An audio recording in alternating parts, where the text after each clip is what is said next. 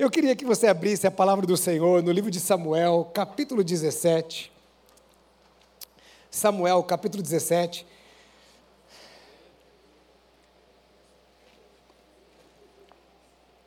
Olha, depois de bastante tempo eu vou pregar no Antigo Testamento.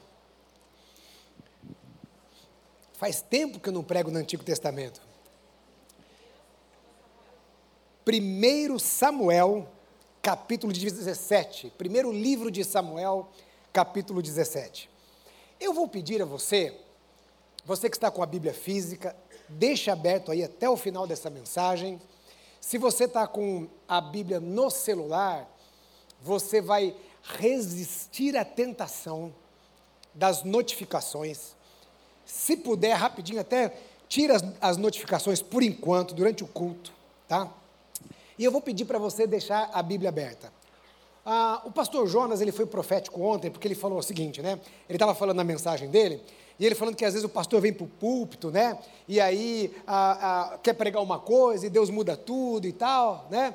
E ele não sabia, mas ele já estava, né, ele estava sendo profético, né? Porque na sexta-feira eu estava estudando Filipenses. Uma carta linda de Filipenses. Paulo estava preso. E é uma carta que exprime alegria. Alguns comentaristas falam que a Filipenses é a carta mais doce do apóstolo Paulo. E ele estando em cadeias, né? ele preso em Roma. E comecei ali a meditar no capítulo 3, e ah, comecei ali, já fiz a estrutura da mensagem, né? Pastor Batista prega em três pontinhos, né? Estabelecer ali os três pontinhos, né? E seguindo a orientação do pastor Jonas, que ele fala para a gente pregar teologia com mel. Ou seja, nós temos que dar a base teológica para que a igreja conheça profundamente as Escrituras, mas não pode ser aqui apenas do conhecimento. Tem que ter aplicação para o coração. Né? E eu pensei, qual a base disso aqui tudo, né? Tem uma série de coisas, mas eu fiz o, o, o, o, alinhamento com a jornada cristã, porque nós somos salvos, nós somos separados, não é? Então é a regeneração. Paulo fala assim: esquecendo-me das coisas que para trás ficam, prossigo para o alvo. Ele fala de uma corrida, de uma jornada. Então nós fomos salvos, separados, não é? Ah, santificados, temos a regeneração, mas aí nós temos a nossa jornada, e aí entramos nesse processo de santificação. E qual o nosso alvo, não é? Ah, o nosso alvo é os, é os céus, não é? E um dia nós seremos glorificados. E eu estava meditando ali, eu falei: opa, tem um caldo bom aqui. Amanhã, sábado? Eu não marquei muito compromisso, só vai ter a posse à noite. Eu vou terminar de desenvolver a mensagem. Quem disse, né? Quem disse que, que ontem, né? Então, aí eu fui atropelado com muita coisa, né? Com muita coisa. Eu cheguei ontem à noite e falei assim, Senhor, né? E agora? E agora? E, e me veio o coração este texto, porque há mais de 15 anos atrás, ah, Deus é, me deu, num, num, momento de crise, né, num momento de crise, ah, não crise assim existencial, mas aquelas crises normais do ministério. Né? No meio de crise, Deus me deu essa mensagem em alguns pontos aqui. E eu preguei essa mensagem num acampamento de jovens. E a partir daí, muitas vezes eu preguei nesse texto. Né? Muitas vezes eu fui pregando a, a respeito deste texto tão conhecido a, de Davi e o gigante Golias. Então faz parte da minha vida, faz parte da minha história aqui nessa igreja. Então eu queria meditar nesse texto nesta manhã. Eu queria que você deixasse a Bíblia aberta, porque nós vamos passear pelo primeiro capítulo, ah, pelo capítulo 17 de 1 Samuel. E diz assim no primeiro verso: Os filisteus reuniram as suas tropas para a guerra em Socó, que fica em Judá. Eles acamparam entre Socó e Azeca, em Éfes Damim. Saul e os homens de Israel se reuniram e acamparam no vale de Elá, e ali ordenaram a batalha contra os filisteus. Os filisteus estavam num monte e os israelitas estavam do, no outro monte, ficando o vale no meio deles. Então, do arraial dos filisteus saiu um guerreiro chamado Golias. Ele era da cidade de Gate e tinha quase três metros de altura. Trazia na cabeça um capacete de bronze e vestia uma couraça de escamas de bronze que pesava uns 70, 60 quilos. Trazia caneleiras de bronze nas pernas e um dardo de bronze ah, sobre os ombros. A haste da sua lança era como o eixo do tecelão, e a ponta da sua lança era de ferro e pesava mais de sete quilos. E diante dele ia o escudeiro. Golias parou e gritou para as tropas de Israel: Para que vocês saíram, para formar a linha de batalha? Não sou eu filisteu? E vocês, servos de Saul? Escolham entre vocês um homem que venha lutar comigo. Nós já vamos continuar a leitura desse texto já já a partir do versículo de número 9. Mas vamos entrar um pouquinho nessa história tão conhecida e relembrar algumas coisas. Os filisteus eram os inimigos dos israelitas. E os, os filisteus, eles eram como que uma, uma pedra no sapato ah, dos israelitas. Eles viviam em constante batalhas, constante batalhas. E um dia ah, é, aparece aqui um, um fato novo aparece um desafio novo para os israelitas. Um grande guerreiro e um gigante chamado Golias. Israel precisava derrubar aquele gigante. Bom, todos nós temos muitos gigantes a serem derrubados. E a mensagem desta manhã ah, não é uma mensagem de um evangelho triunfalista, não é uma mensagem do evangelho da prosperidade, não é uma mensagem ah, de um evangelho misturado com princípios de coach. E, e eu quero é, deixar bem claro aqui: não há nenhum problema com os coaches. É? Não há nenhum problema, não há nenhuma crise com os coaches. Mas, coach é uma coisa, é específico é para ali, para o mercado de trabalho. É, é, aquela pessoa que está ali, né? E muitas vezes vai trazer uma, uma mensagem motivacional lá para é, a sua carreira e tal. Mas princípios de coaching são uma coisa. E Bíblia é outra coisa. Não é? Então, não há nenhum problema, mas a gente não pode trazer a, a vamos dizer assim, a, a, o, no pegar o Evangelho transformar o Evangelho como uma mensagem motivacional. Mas, muitas vezes a gente está tão assim desgastado com esse tipo de mensagem, né? E a gente não prega sobre a vitória do cristão. E a gente não prega a respeito das batalhas, né? E de que Deus nos levantou sim para sermos vitoriosos. E de que Deus quer nos dar vitória. De que o Senhor quer nos ajudar a derrubar os gigantes que estão diante de nós. E quantos gigantes? Eu não sei como foi esse ano para você. Cada um aqui tem uma história. Mas com certeza, cada um aqui teve que enfrentar muitos gigantes, muitas tribulações na sua caminhada. Uma enfermidade, um problema na sua casa, um problema na sua vida financeira, um problema na sua vida profissional, eu não sei. Um problema na sua vida emocional, ou quem sabe, uma questão na sua vida espiritual. O que acontece é que existem gigantes que precisam ser derrubados, porque muitas vezes esses gigantes, eles são uma barreira. Estão nos paralisando, impedindo de a gente avançar, impedindo de a gente caminhar. impedindo a, a, a, com que a gente possa ir à frente. Há muitos gigantes que precisam ser derrubados. Vamos pensar um pouquinho aqui nessa história, na dinâmica de Deus, na vida de Davi, na vida de Israel, na vida de Saul, na vida desses personagens envolvidos aqui. No versículo 9, nós vamos continuar a leitura e diz assim: a, a palavra do Senhor diz então que, a, é, que a Golias desafia os filhos de Israel. Qual era o cenário aqui? Ah, é, eu não sei se você gosta de filmes de, de épicos, né? Filmes épicos. Ah, mas talvez você vai se lembrar do, do filme. Ah, oh Jesus, como é que é? Ah, não, não, não, não, é do gladiador. Aquele da personagem ah, da mitologia grega que tinha o calcanhar. Aquiles, Aquiles. Né? Tinha um, um, ator, né, um camarada meio feinho assim, né? Eu acho ele feio, né?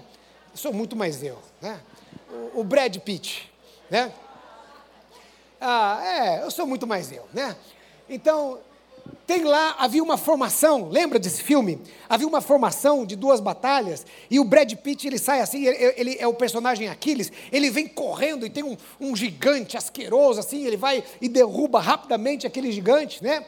Então, era exatamente isso, havia essa cultura, em vez de um exército derramar muito sangue, eles, ah, ah, eles ah, escolhiam dois homens, dois combatentes queriam gladiar entre si.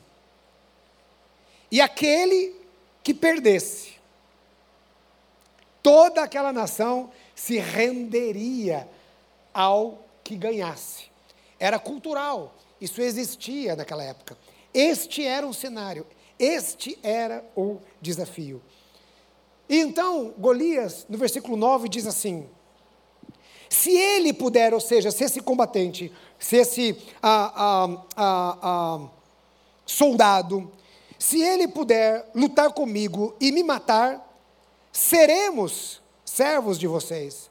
Mas se eu o vencer e o matar, vocês serão nossos servos e nos servirão.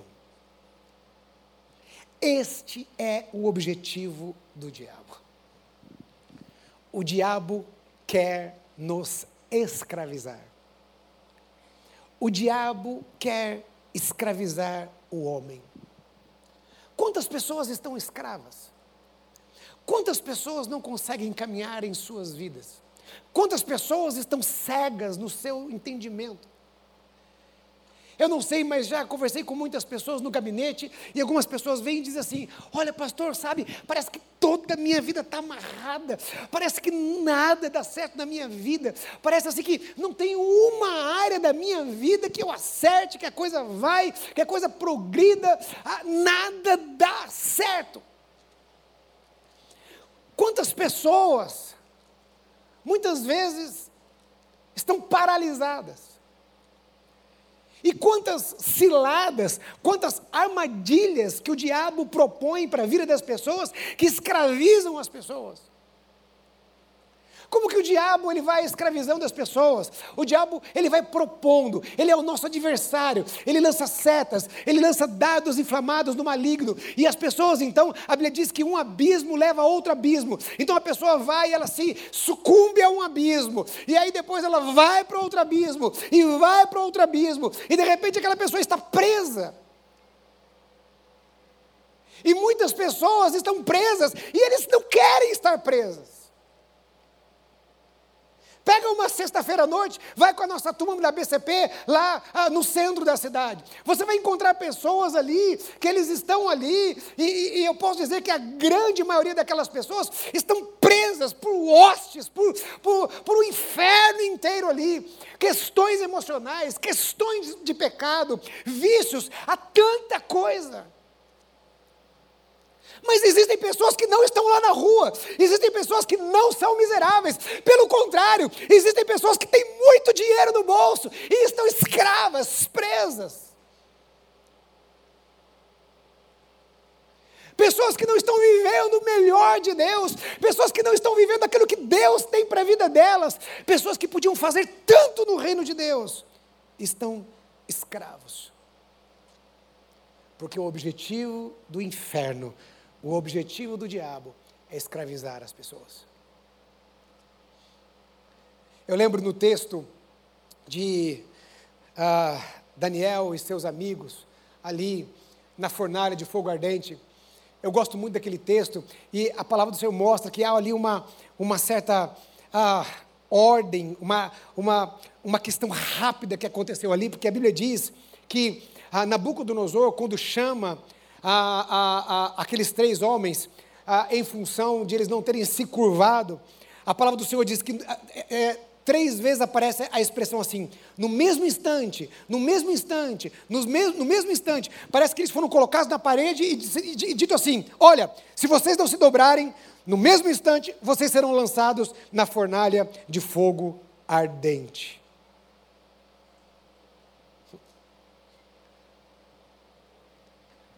Sabe aquela questão assim que você precisa tomar uma decisão?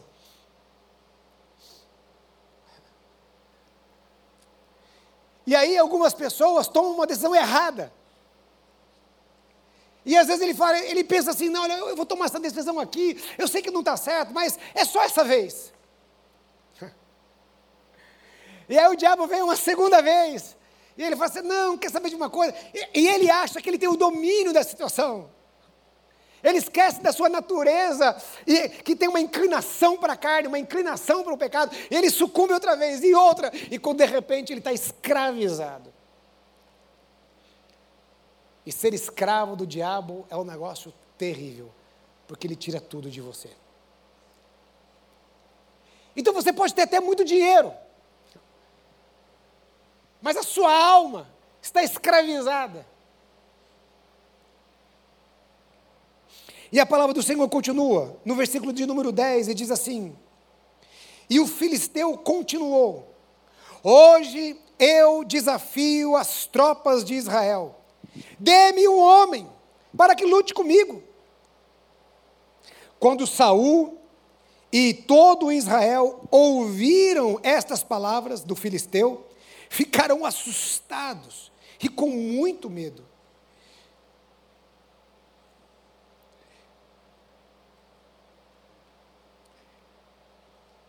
Assustados e com muito medo. Davi era filho daquele Efrateu de Belém, de Judá, cujo nome era Jessé, e tinha oito filhos. Nos dias de Saul, Jessé já era bastante idoso entre os homens. Os três filhos mais velhos de Jessé tinham ido com Saul para, com Saul para a guerra. Esses três que tinham ido para a guerra se chamavam Eliabe, que era o primogênito, Abinadab, que era o segundo, e Samá, que era o terceiro. Davi era o mais moço. Só os três mais velhos seguiram Saul. Davi, Davi, porém, ia a Saul e voltava para apacentar as ovelhas de seu pai em Belém. O filisteu vinha de manhã e de tarde, apresentando-se durante 40 dias. Irmãos, o diabo não dá descanso. Deixa eu dizer algo a você: existe uma guerra, existe uma batalha. Você pode não estar enxergando, mas ela existe.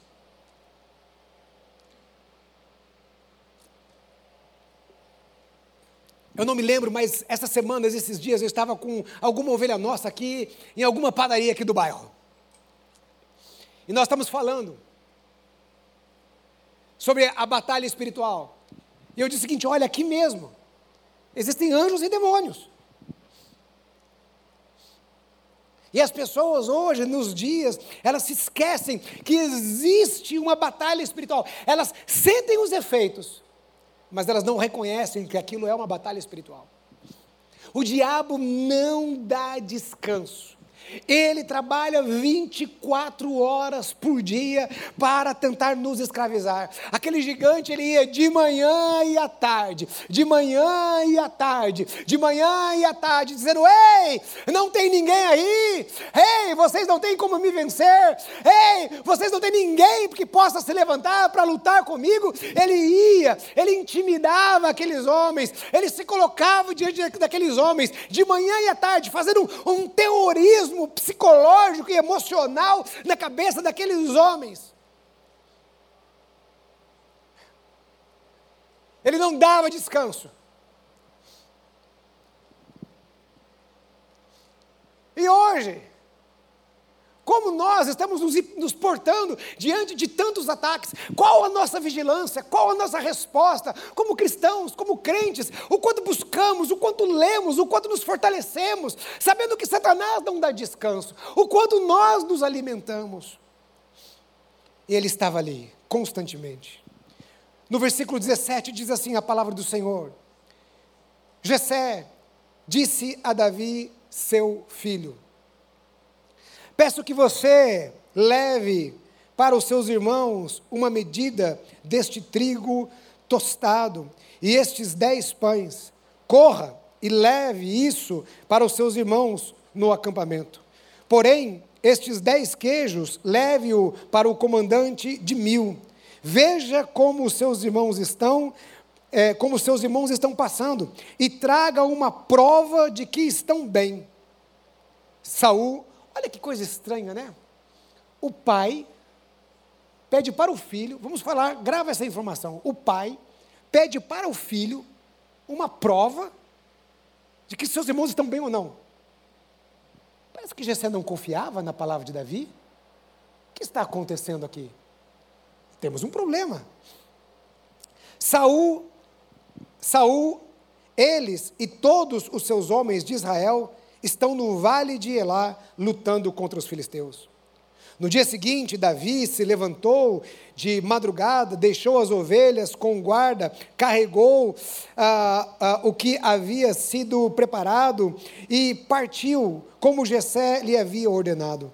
Chegou no acampamento quando as tropas estavam saindo para colocar-se em ordem de combate, e aos gritos chamavam para a batalha. Os israelitas e os filisteus se puseram em ordem, fileira contra fileira. Davi deixou o que havia trazido aos cuidados do guarda da bagagem e correu para a batalha. Quando chegou lá, perguntou a seus irmãos se estavam bem. Enquanto Davi ainda falava com eles, eis que vinha subindo o exército dos filisteus, o guerreiro cujo nome era Golias, o filisteu de Gate, e falou as mesmas coisas que havia falado anteriormente. E Davi escutou. Todos os israelitas, vendo aquele homem, fugiam e é, fugiam dele com muito medo e diziam uns aos outros: Vocês viram aquele homem? Ele veio para afrontar Israel. O rei dará muita riqueza para quem matar aquele homem. Também lhe dará filha em casamento e a casa do seu pai isentará de impostos em Israel. Irmãos, todos os dias, aquele gigante afrontava o exército de Israel e ninguém fazia nada. Todos estavam paralisados. Ninguém agia. Ninguém se levantava. Nem mesmo o rei. Quantas pessoas estão assim, paralisadas? O gigante está na sua frente. As coisas estão indo mal. E você não faz nada.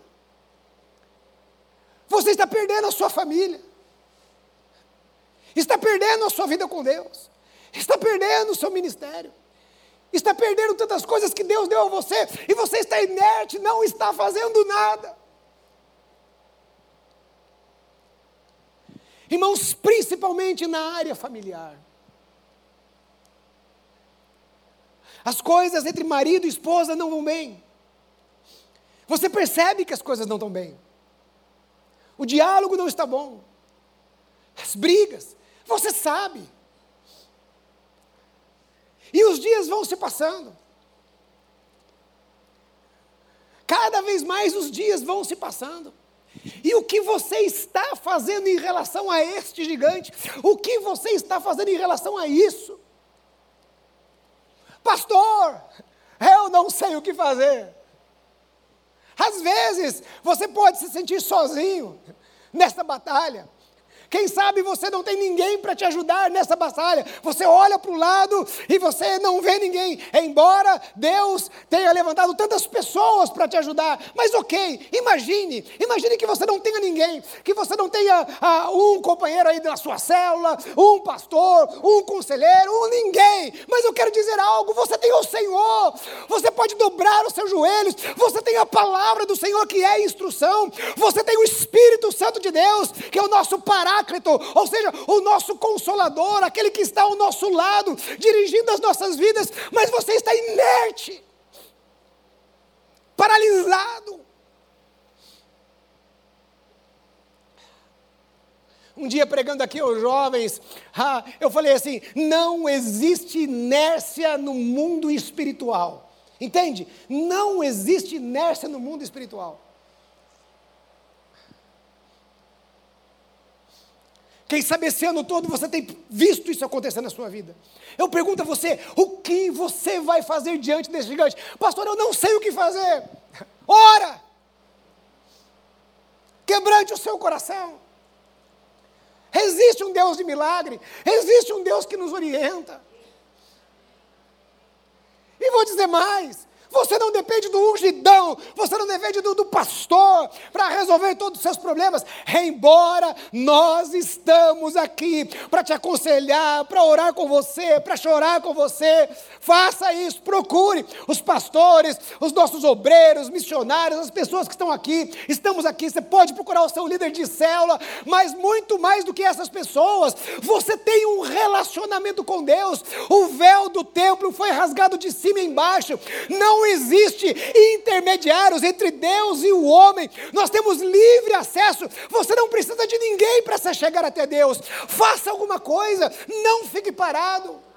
Eu não me esqueço daqueles quatro homens leprosos à porta de Samaria. A palavra do Senhor diz que havia um caos. Ah, eles estavam praticando até o canibalismo ali dentro. E a palavra do Senhor diz que havia quatro homens leprosos ali. Eles estavam fora da cidade por serem leprosos. E a Bíblia diz que eles viraram um para o outro e falaram assim: Nós vamos ficar aqui. Se a gente ficar aqui, a gente vai morrer. Se a gente entrar na cidade, ali é morte e destruição. E eles fizeram o quê? Eles falaram assim: Quer saber de uma coisa? Nós vamos lá lá no exército do inimigo. Olha que loucura! Alguém fez alguma coisa. Quando eles chegaram lá, sabe o que aconteceu? Não tinha mais ninguém, não tinha mais exército nenhum. Deus havia confundido o exército inimigo e eles fugiram. E olha, o povo estava morrendo lá dentro. Olhe, cada dia que passava, cada dia, eles estavam num, num estado de fome tão grande, que cada dia que passava, mais pessoas morriam, e eles não tinham nem inimigo para lutar.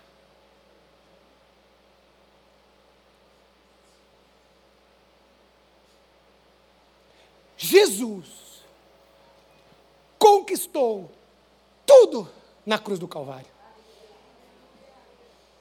ele já pisou na cabeça da serpente.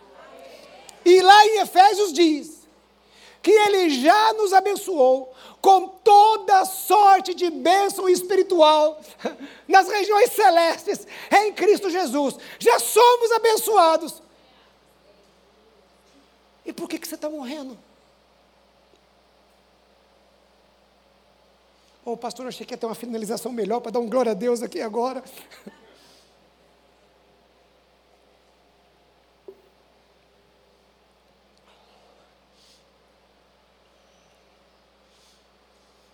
Olha, são daquelas coisas que o pastor Jonas falou que a gente não conversa com a esposa quando chega em casa.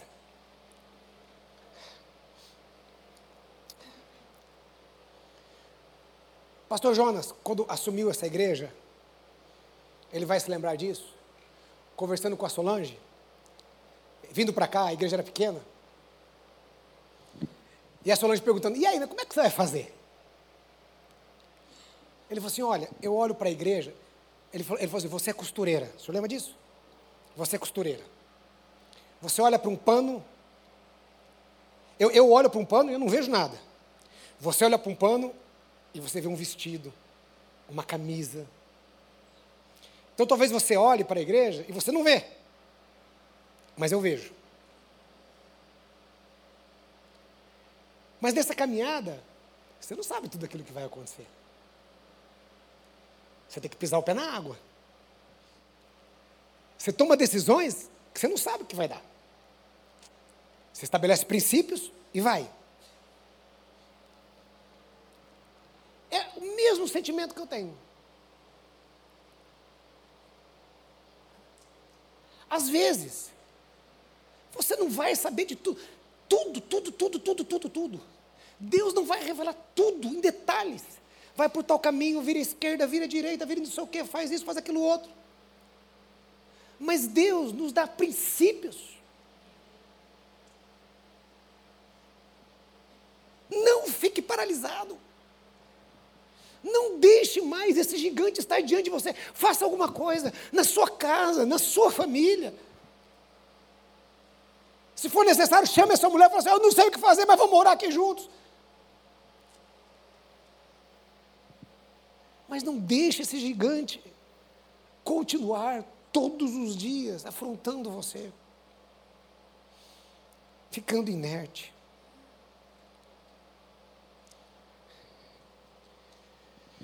Então, no versículo 26 diz assim: Então Davi perguntou aos homens que estavam perto dele: O que será dado ao homem que matar esse filisteu e livrar Israel de tal afronta? Quem é este filisteu incircunciso para afrontar os exércitos do Deus vivo? E o povo repetiu, lhe repetiu as mesmas palavras, dizendo: É isso que, que será dado ao homem que o matar.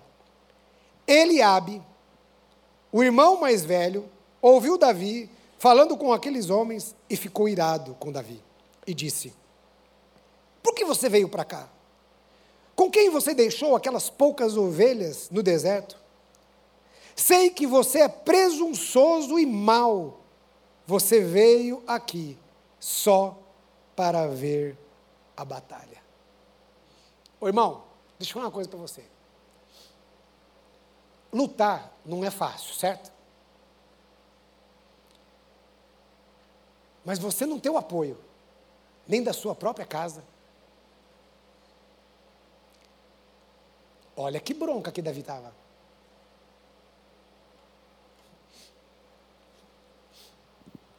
Olha que bronca que Davi estava. Olha que situação.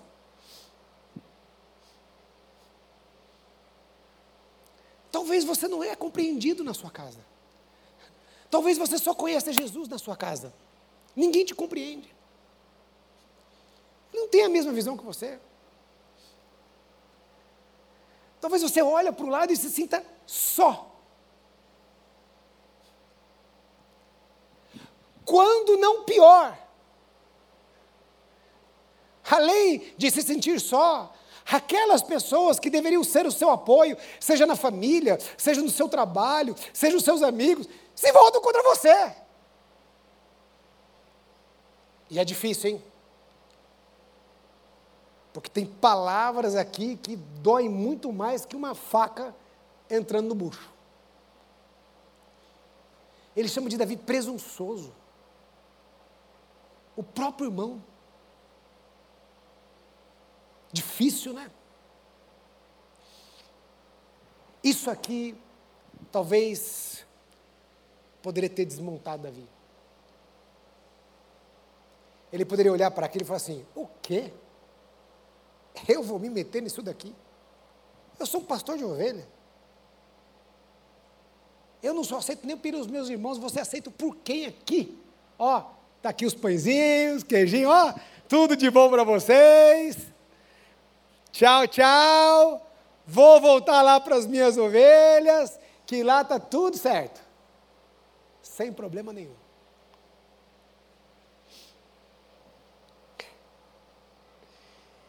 E no versículo 29 diz assim: Davi respondeu: O que foi que eu fiz agora? Apenas fiz uma pergunta. Olha só. Então, se, desvi, se desviou dele na direção de outro e fez a mesma pergunta. E o povo lhe deu a mesma resposta.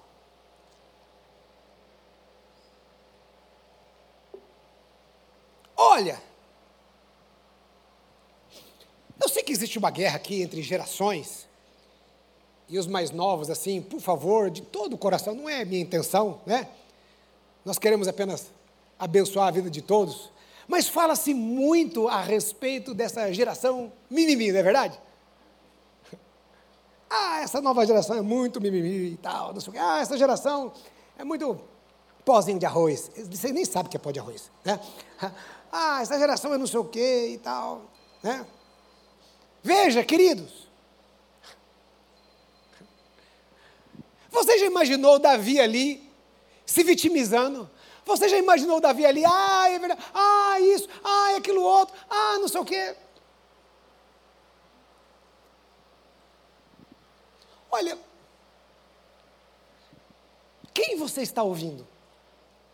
Quem você quer ouvir? Davi, ele olha para aquilo, ele não dá bola para aquele mimimi. Ele vai dizer, ó, oh, eu só fiz uma pergunta, que isso, rapaz? E ó, ele se vira para ele e fala assim, ó, oh, eu estou interessado aqui em outra coisa. Eu não estou interessado nessas coisas aqui, não. Eu não estou interessado nessas brigas aqui, não. E eu não vou ficar me vitimizando, não. Eu quero saber, o que, que é para ser feito? O que, que, é mesmo que o rei falou que vai dar? Como é que está acontecendo aqui?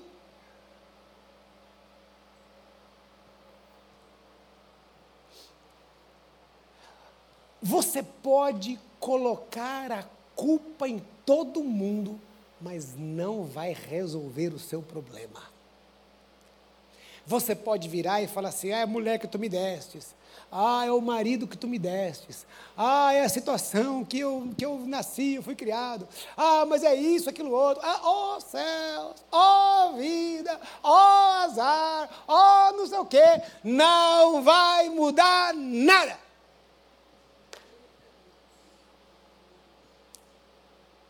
nada.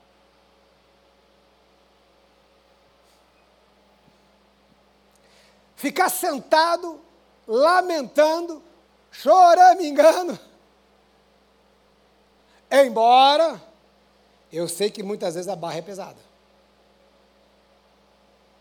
Claro.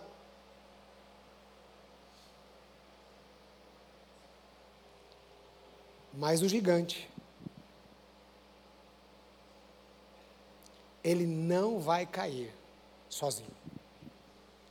Pastor Ernesto tinha uma frase que, né, às vezes, no ministério, às vezes pessoas se levantavam, como, né? E ele falava assim: deixa essa pessoa cair com o próprio peso. Mas, ó, tem gigante que ele não vai cair com o próprio peso dele, não existem gigantes que enquanto você não derrubar, ele vai estar ali. Dia e noite, dia e noite, dia e noite.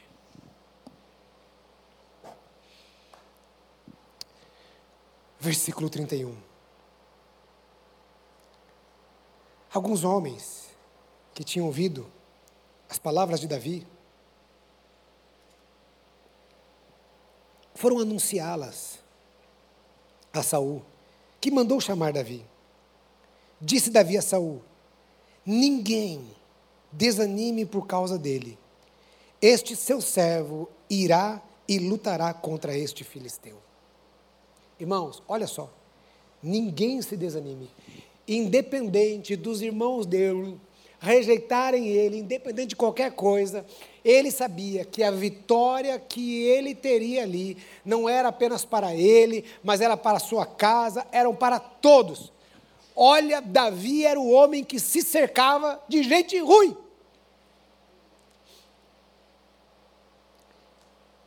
Olha a caverna do Adulão. Então Davi não queria o mal dos seus irmãos. Davi era um líder. E ele sabia que o seu papel era levantar pessoas. Ele sabia que a vitória que ele teria refletiria em toda aquela nação. Assim como você precisa estar ciente que a derrubada deste gigante vai abençoar a sua casa, vai abençoar a sua esposa, vai abençoar os seus filhos, vai abençoar a sua célula, vai abençoar a sua igreja, vai abençoar essa cidade, vai abençoar as pessoas que precisam ser abençoadas. A sua vitória pode beneficiar a muitos.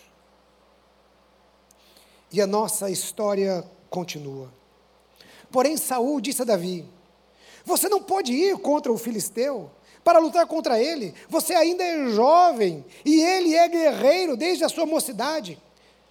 Davi respondeu: o seu servo apeçantava as ovelhas de seu pai, quando vinha, quando vinha um leão ou um urso e se levantava uh, e levava um cordeiro do rebanho, eu saía atrás dele e batia nele e livrava o cordeiro da sua boca.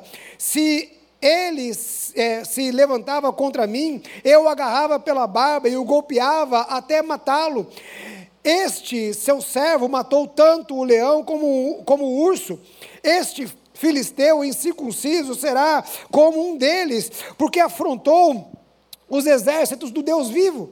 E Davi continuou: O Senhor me livrou das garras do leão e das garras do urso, ele me livrará das mãos deste filisteu. Então Saul disse a Davi: Vá, e que o Senhor seja com você. Saul vestiu Davi com a sua própria armadura, pôs um capacete de bronze na cabeça dele e o vestiu de uma couraça. Davi cingiu a espada sobre a armadura e tentou andar, pois jamais a havia usado. Então Davi disse a Saul: Não posso andar com isso, porque nunca o usei. E Davi tirou aquilo de sobre si. Irmãos, esse é um princípio sempre falado por muitos pregadores. Você não precisa da armadura de Saul. Você não precisa da armadura das outras pessoas. Deus irá fazer você vencer com as armas que Ele te der. Você não precisa das armas das outras pessoas. Você não precisa do dom da outra pessoa. Você não precisa ah, ah, do ministério que Deus deu a outro. É, você não precisa daquilo que o outro tem. Você precisa daquilo que Deus quer dar a você. Então eu pergunto a você: o que Deus deu a você? Talvez você nem saiba, mas Deus deu. E talvez você olhe e diz assim: Ih, pastor, não foi espada que ele me deu, não foi armadura, não foi lança. Ô pastor, eu não nasci num lar rico, nasci num lar pobre. Deu ruim. Ô oh, pastor, eu não tenho aquela família daquele irmão da igreja. Olha, aquela família. Ah, se eu tivesse uma família margarina como ele, hum, tudo ia dar certo. Pobre iludido. Sabe de nada, inocente. Ah, não. Se eu tivesse o ministério da Bel, que a Bel ora em língua e dá uma rodopiada e sai não sei o quê, e sai expulsando o demônio. O demônio chega e diz, se eu tivesse o dom dela. E pastor, eu só tenho uma funda. E umas pedrinhas. Então, irmão, é com isso aí. Mas como assim, pastor? É porque não é na sua força, viu? Nem na minha. É na força do Senhor. Por isso, por isso, as armas, a arma é apenas um meio, é apenas um instrumento para aquilo que Deus quer fazer. E quanto mais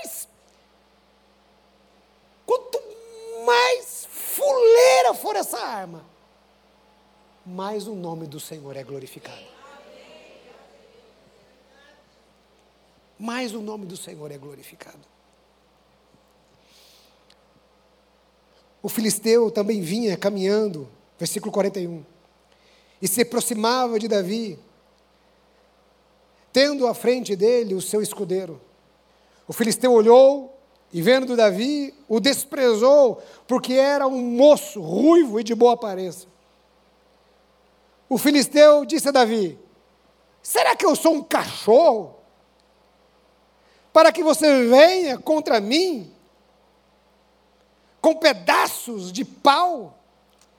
E pelos seus deuses, o filisteu amaldiçoou Davi. E disse mais a Davi: Vem aqui, eu darei a sua carne às aves dos céus e aos animais do campo. Davi, porém, disse ao filisteu: Você vem contra mim com espada, com lança, com escudo, eu, porém, vou contra você, em nome do Senhor dos Exércitos, a quem você afrontou.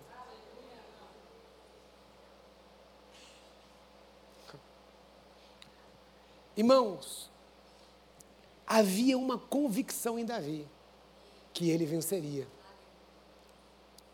Os seus olhos, os seus olhos, não estavam no gigante, mas os seus olhos estavam no Senhor.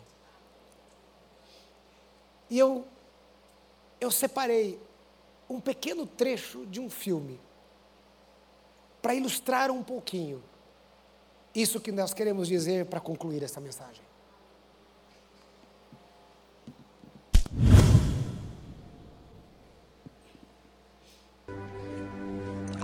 Ai, caramba, qual é, cara? Que brincadeira é essa? Esfria a cabeça. Ai, treinador, o Westville tá mais forte este ano? Mais do que a gente. Já tá achando que vai perder sexta-noite, Brock? Ah, não se conseguirmos vencer. Vem cá, Brock. Você também, Jeremy. Que, me dei mal? Ainda não. Quero ver você fazer o exercício de novo, só que eu quero que você dê o melhor de si. Que, quer que eu faça 30? Não, eu acho que você consegue 50. 50? Faça 50 se não tiver ninguém nas minhas costas. Pode fazer isso com ele nas suas costas, mas mesmo que não consiga, eu quero que dê o melhor de si, entendeu? Tá, O melhor. tá legal. Vai dar o melhor de si. Eu vou dar o melhor de mim. Ótimo. Mais uma coisa. Vai fazer isso vendado. Por quê? Porque eu não quero que você desista a um certo ponto quando pode ir além. Agora se abaixe. Jeremy, suba nas costas dele. Segura bem firme, Jeremy. Tudo bem. Vamos lá, Brock. Levante o joelho, só as mãos e os pés no chão. Vamos lá. Continue, continue. Isso. Quero ver resistência. É isso aí, Brock. Continue. Vai, garoto. Você consegue. Vai. Consegue sim. Isso aí, mais um pouco, mais um pouco. Vamos lá. Você consegue, garoto. Força aí. Ele tá muito cansado. Isso, Brock, vamos lá. Eu já cheguei aos 20? Esqueça os 20, dê o melhor de si. Continue. Você consegue mais do que isso, Brock. Não pare. Eu não parei. Só tô descansando. Vamos lá, tem que continuar. Não pode parar enquanto não fizer tudo. Vamos, continue. Isso aí. Você consegue. Vai, Brock. Vai. Você tem força. Dá o melhor de si. Vamos lá. Vai, Brock. Você tem força. Muita força. Vamos. Você consegue. Dá o melhor de si. Continue. Continue. Vai, Brock. Você consegue. Vai, Brock. Continue. Não coloque os joelhos no chão. É isso aí. Dê o máximo de si. Vai, não pare. Você consegue! Você consegue! Não pare! Isso mesmo, isso mesmo! Vai, garoto! Continue! Não coloque os joelhos no chão! Continue! Não pare! Não desista! Você vai conseguir! Continue, Brock! Isso aí! Continue! Dê o melhor de si! Dê o melhor de si! Vai! Continue, Brock! Vai! Continua! Tá doendo. Não reclame! Dê tudo de si! Continue! Continue! É isso aí! É isso aí! Tá doendo. Eu sei que tá doendo. Eu tô sem forças. Então negocie com o seu corpo para encontrar mais força, mas não desista, Brock. Você consegue. Você está indo bem. Continue, cara. Continue. Vamos lá, garoto. Você consegue. Dê o melhor de si. Tá doendo. Eu sei que está, mas continue. Agora é só o coração. Não pode parar, Brock. Vamos lá, você consegue. Vamos lá. Continue. Continue. Tá doendo. Eu sei que está. Meus braços mas estão não queimando. desista, Brock. Continue. Você consegue, garoto. Vamos lá. Vai. Isso. doendo. Dá o melhor de si, cara. Não para. Continue. Vai. Tá doendo. Eu sei que tá doendo, mas continue. Vamos lá, Brock. Você consegue. Vamos, Brock. Vamos lá. Olha, só mais um pouco. Vamos lá, Brock. Continue. Não desista, cara. Não desista. Só mais um pouco. Vamos, Brock. Continue. Você consegue, Brock. Consegue sim. Vai, Brock. Você consegue. Anda, Brock. Só mais um pouco. Só mais um pouco. Vamos, Brock. Anda, Brock. Mais um passo. Passo após passo. Vamos, Brock. Continue. Continue. Não desista. Não desista. Você está chegando. Você está chegando. Vamos, Brock. Não desista. Continue.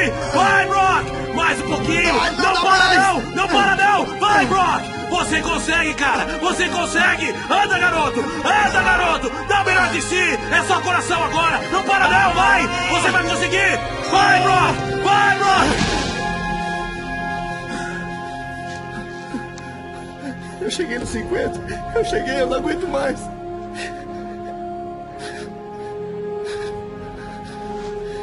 Olha, Brock.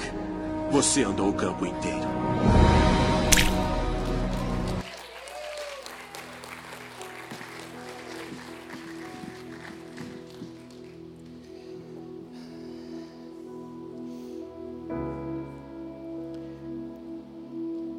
Versículo 46. Hoje mesmo o Senhor entregará você nas minhas mãos. Eu o matarei. Cortarei a sua cabeça e hoje mesmo darei aos cadáveres do arraial dos, o do arraial dos filisteus, às aves dos céus e as, e as, e as feras da terra.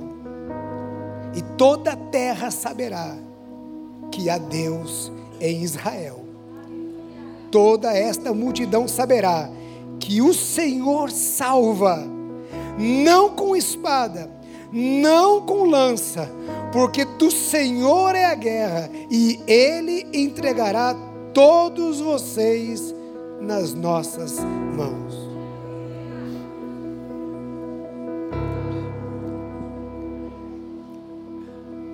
Davi cria tanto, cria tanto.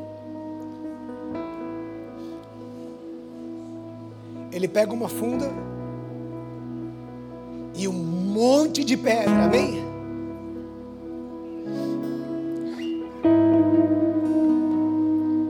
Irmãos, eu estava em Belo Horizonte num congresso com o pastor Jonas, não sei nem se ele lembra isso. Sabe quando vem aquele pregador que você fala assim: Meu Deus do céu, então você é arrebatado aqui hoje. Esse camarada ele estava pregando falando nesse texto. E olha, irmãos, você ir enfrentar um gigante cheio de arma, com estilingue e cinco pedras, mas tem que ser, tem que ter muita fé, irmão. Não é esses crente bully, não, de pouca fé, não. É, que- é crente assim.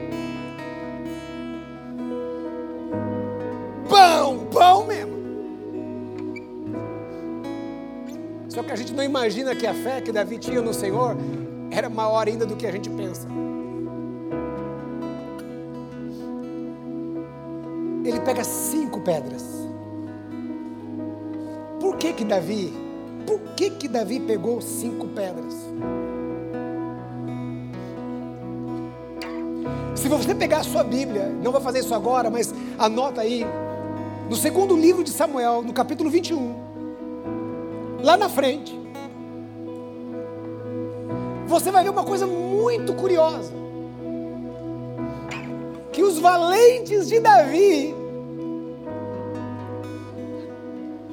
mataram quatro gigantes. Quatro homens contemporâneos de Davi. Então muitos rabinos dizem e entendem que quando Davi foi ali para aquela batalha, Ele pegou cinco pedras. Porque caso os outros gigantes viessem, seria uma pedra na testa de cada gigante.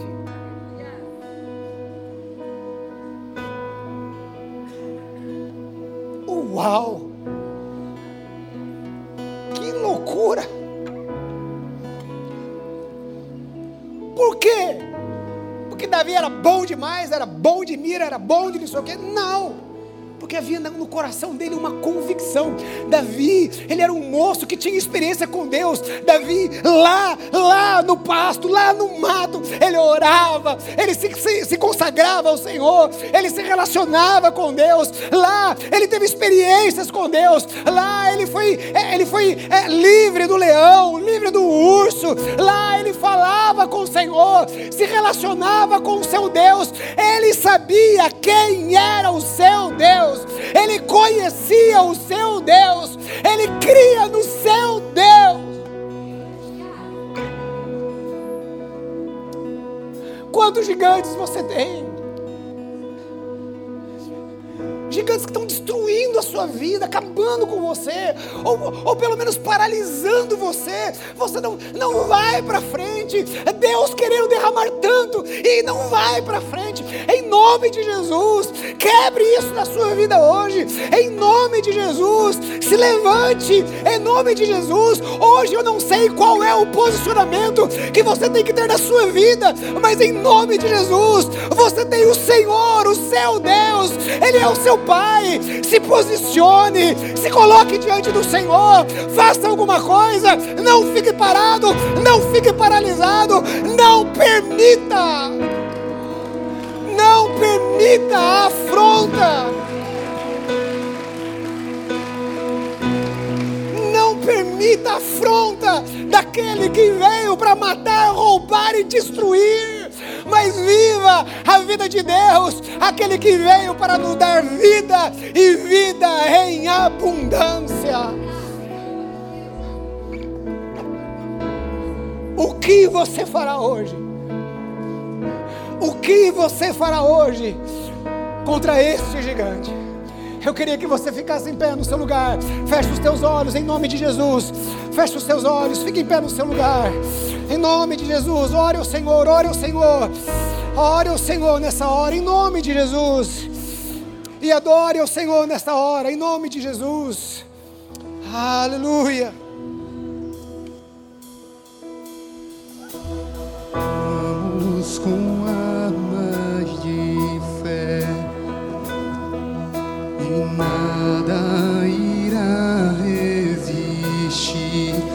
enquanto adoramos.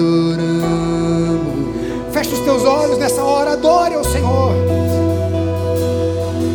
Em meio às tribulações,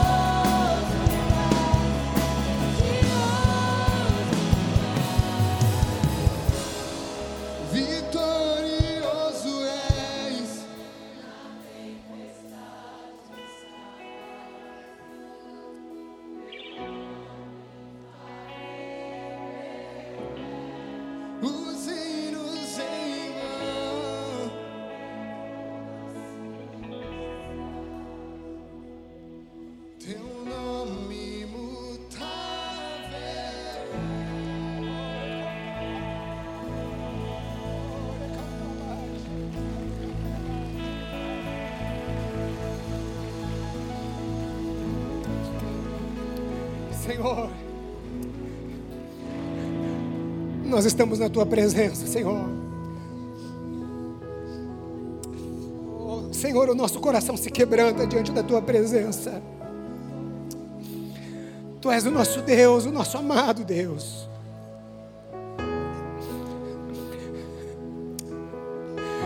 Senhor, nós pedimos ao Senhor,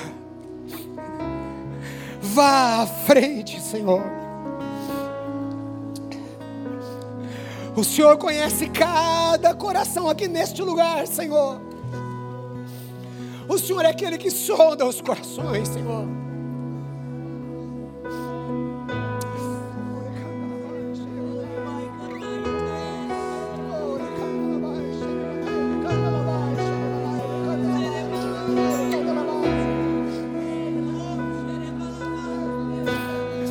Nós se curvamos diante do Senhor, Pai, nesta manhã, Senhor, porque Tu és o nosso Deus, Pai.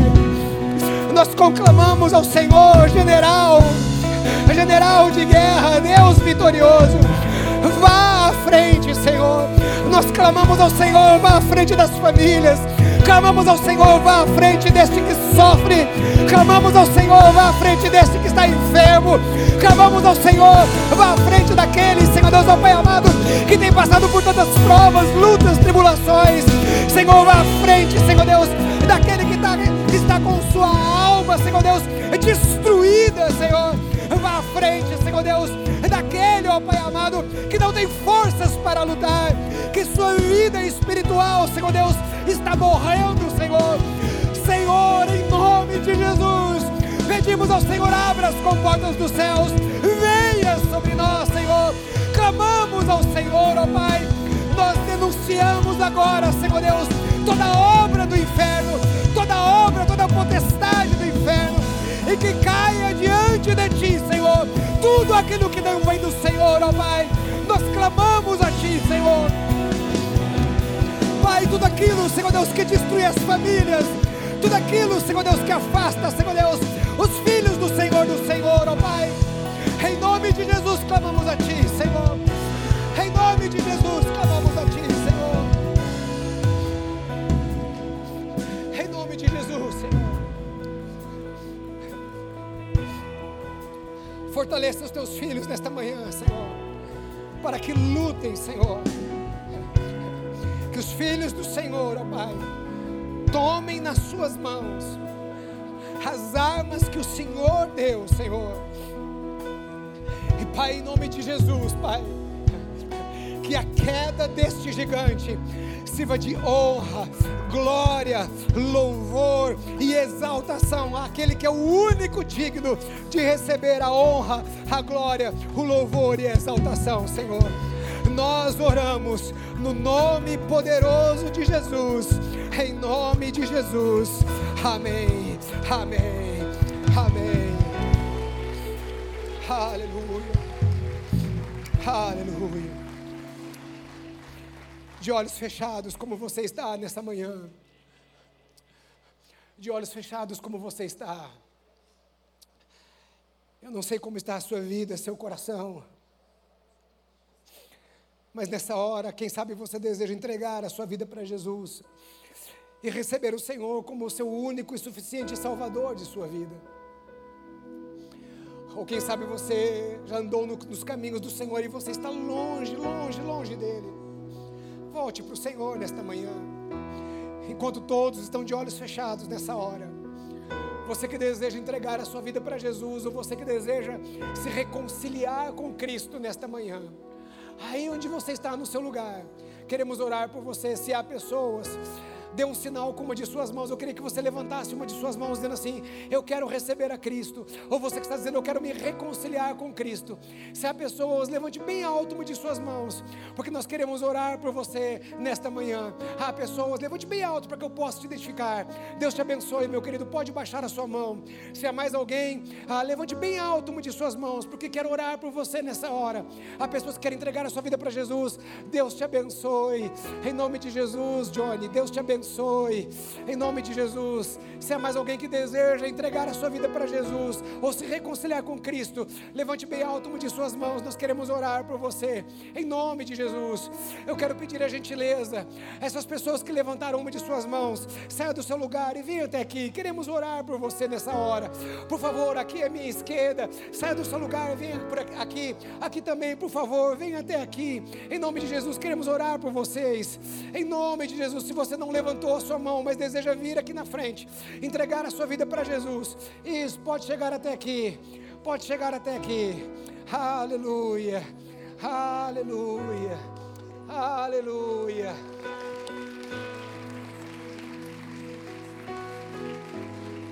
Nós vamos fazer uma oração. Eu queria que vocês repetissem assim comigo: Senhor Jesus, nesta hora eu coloco minha vida nas tuas mãos, na tua presença. Eu reconheço que o Senhor é o meu Senhor e o meu Salvador. Perdoe os meus pecados e escreva o meu nome no livro da vida, em nome de Jesus. Amém. Amém.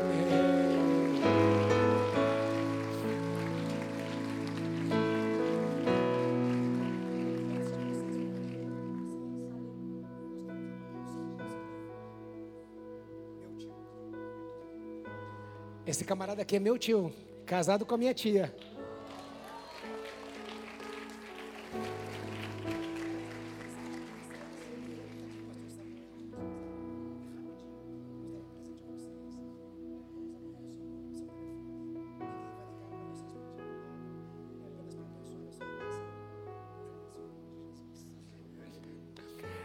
Será que você pode aplaudir ao Senhor nessa hora?